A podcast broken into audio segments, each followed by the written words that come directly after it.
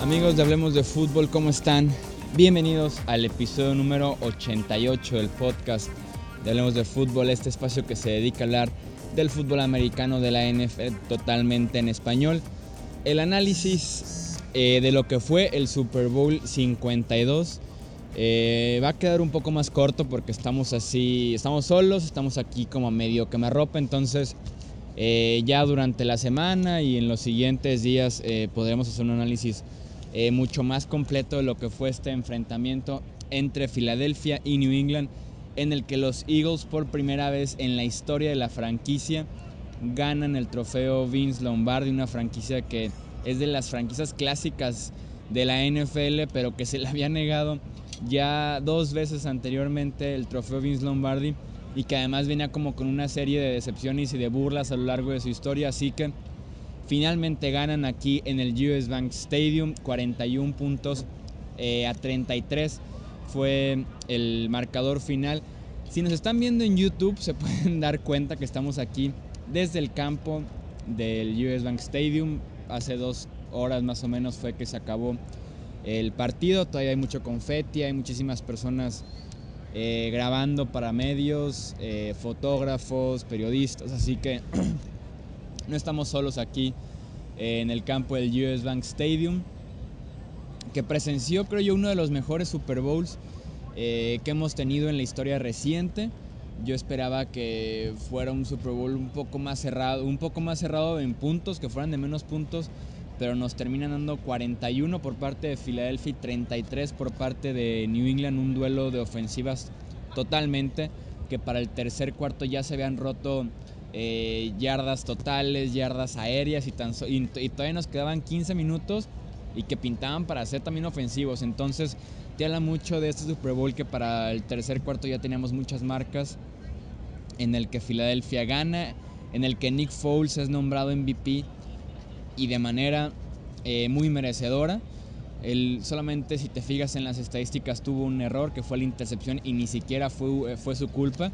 Él buscó un enfrentamiento uno a uno y que Alshon Jeffrey le ganó a Eric Rowe ese enfrentamiento, pero que después de dos, tres eh, veces que Maravera con el balón termina en el aire y ya finalmente interceptado por Drew Harmon. Así que jugó un partido perfecto como lo fue prácticamente toda la postemporada. Creo yo que esta postemporada, estos playoffs de Nick Foles van a ser recordados no solo por la historia que viene detrás de Nick Foles, sino serán recordados de verdad por ser uno de los mejores playoffs en la, en la historia para un coreback.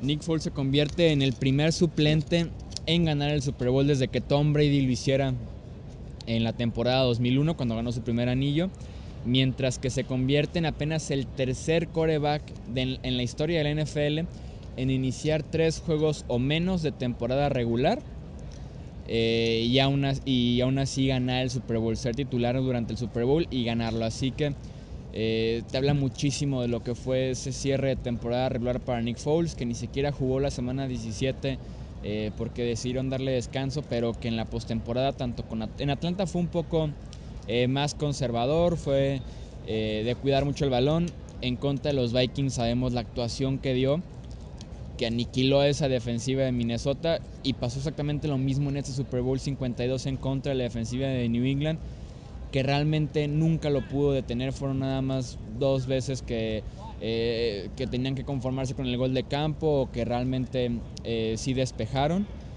Y te habla muchísimo también Nick Foles viendo solamente esa última serie ofensiva, bueno, penúltima serie ofensiva en la que eh, terminan con el touchdown a, a Zach convierte un tercer y diez, convierte un cuarta y una, así que ambos con pases, con buenos pases, con buen timing, con buen ritmo, buenas lecturas, entonces realmente fue, fue, fue muy meritorio para Nick Foles el haber ganado este Super Bowl, el que esa serie ofensiva haya terminado eh, con un touchdown de Suckers, que sí fue touchdown.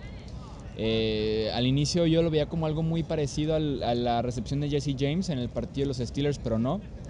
En este caso, eh, sí se establece como corredor antes de lanzarse eh, hacia las diagonales, así que sí es un touchdown legítimo.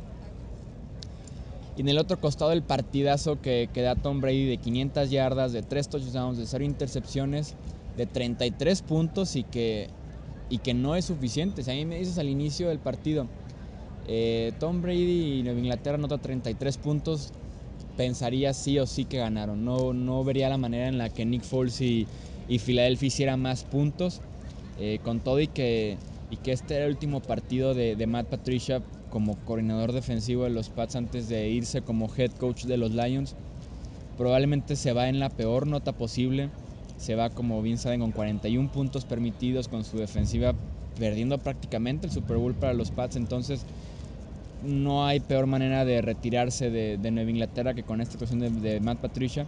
Y regresando a lo que fue el costado ofensivo, Tom Brady hizo lo que quiso con, con esa, con esa defensiva de Filadelfia de la que esperábamos eh, muchísimo, de la que esperábamos que le pegaran constantemente a Tom Brady. No le estuvieron llegando, Tom Brady eh, estuvo moviendo muy bien el balón, trabajando todas las zonas del campo, perdió a Brandon Cooks apenas en el segundo cuarto y siguió jugando muy bien con Philip Dorset como uno de sus receptores.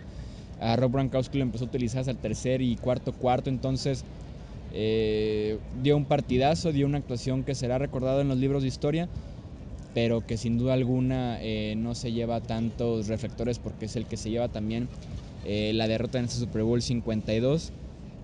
Jugadas claves creo yo hay muchas durante la primera mitad para Nueva Inglaterra en la que estaban moviendo muy bien el balón, estaban metiéndose a la yarda 10, a la yarda 20 de Filadelfia, pero que no estaban concretando.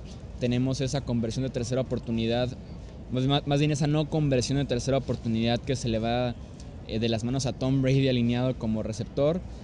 Eh, tenemos una cuarta que se jugaron muy temprano en el partido.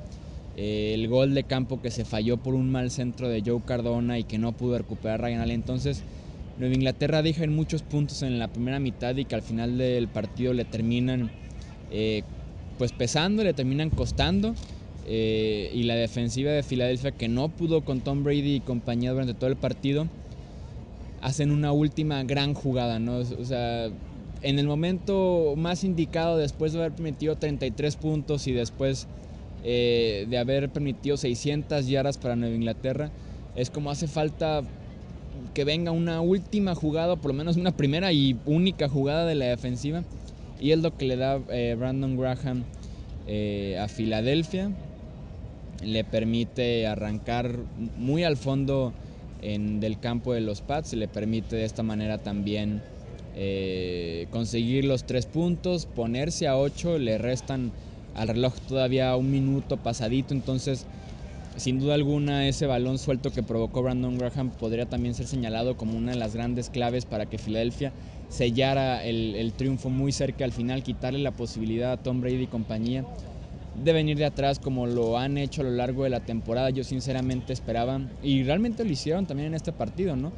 Eh, se pusieron en algún punto arriba en el marcador 33 puntos por 32 en el último cuarto ya la primera vez que se pusieron arriba en todo el partido eh, y que sí, o sea, sí volvieron finalmente de este déficit, pero que al final de cuentas la defensiva no cerró, que fue lo que sí estaban haciendo en contra de Atlanta, para tomar un ejemplo, el Super Bowl pasado.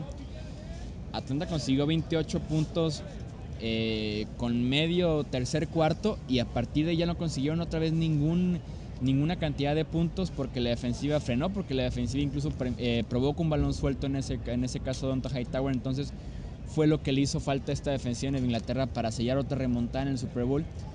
Detener a, a Nick Foles y compañía. Alshon Jeffrey da un partidazo explotando principalmente a Eric Rowe, que esta va a ser de las grandes interrogantes de qué hubiera pasado si Nueva Inglaterra se lo hubiera jugado eh, con Malcolm Butler desde un inicio. Todavía no se encuentra mucha explicación del por qué no, no jugó. Eh, al inicio de la semana batalló con, eh, con, una, con fiebre, con un malestar. Pero ya después, eso fue nada más el lunes y martes, ya para el miércoles estaba de regreso. Sí, la temporada de Malcolm Butler fue irregular, sí, durante muchas partes de, de la temporada fue el peor esquinero que tenía Nueva Inglaterra.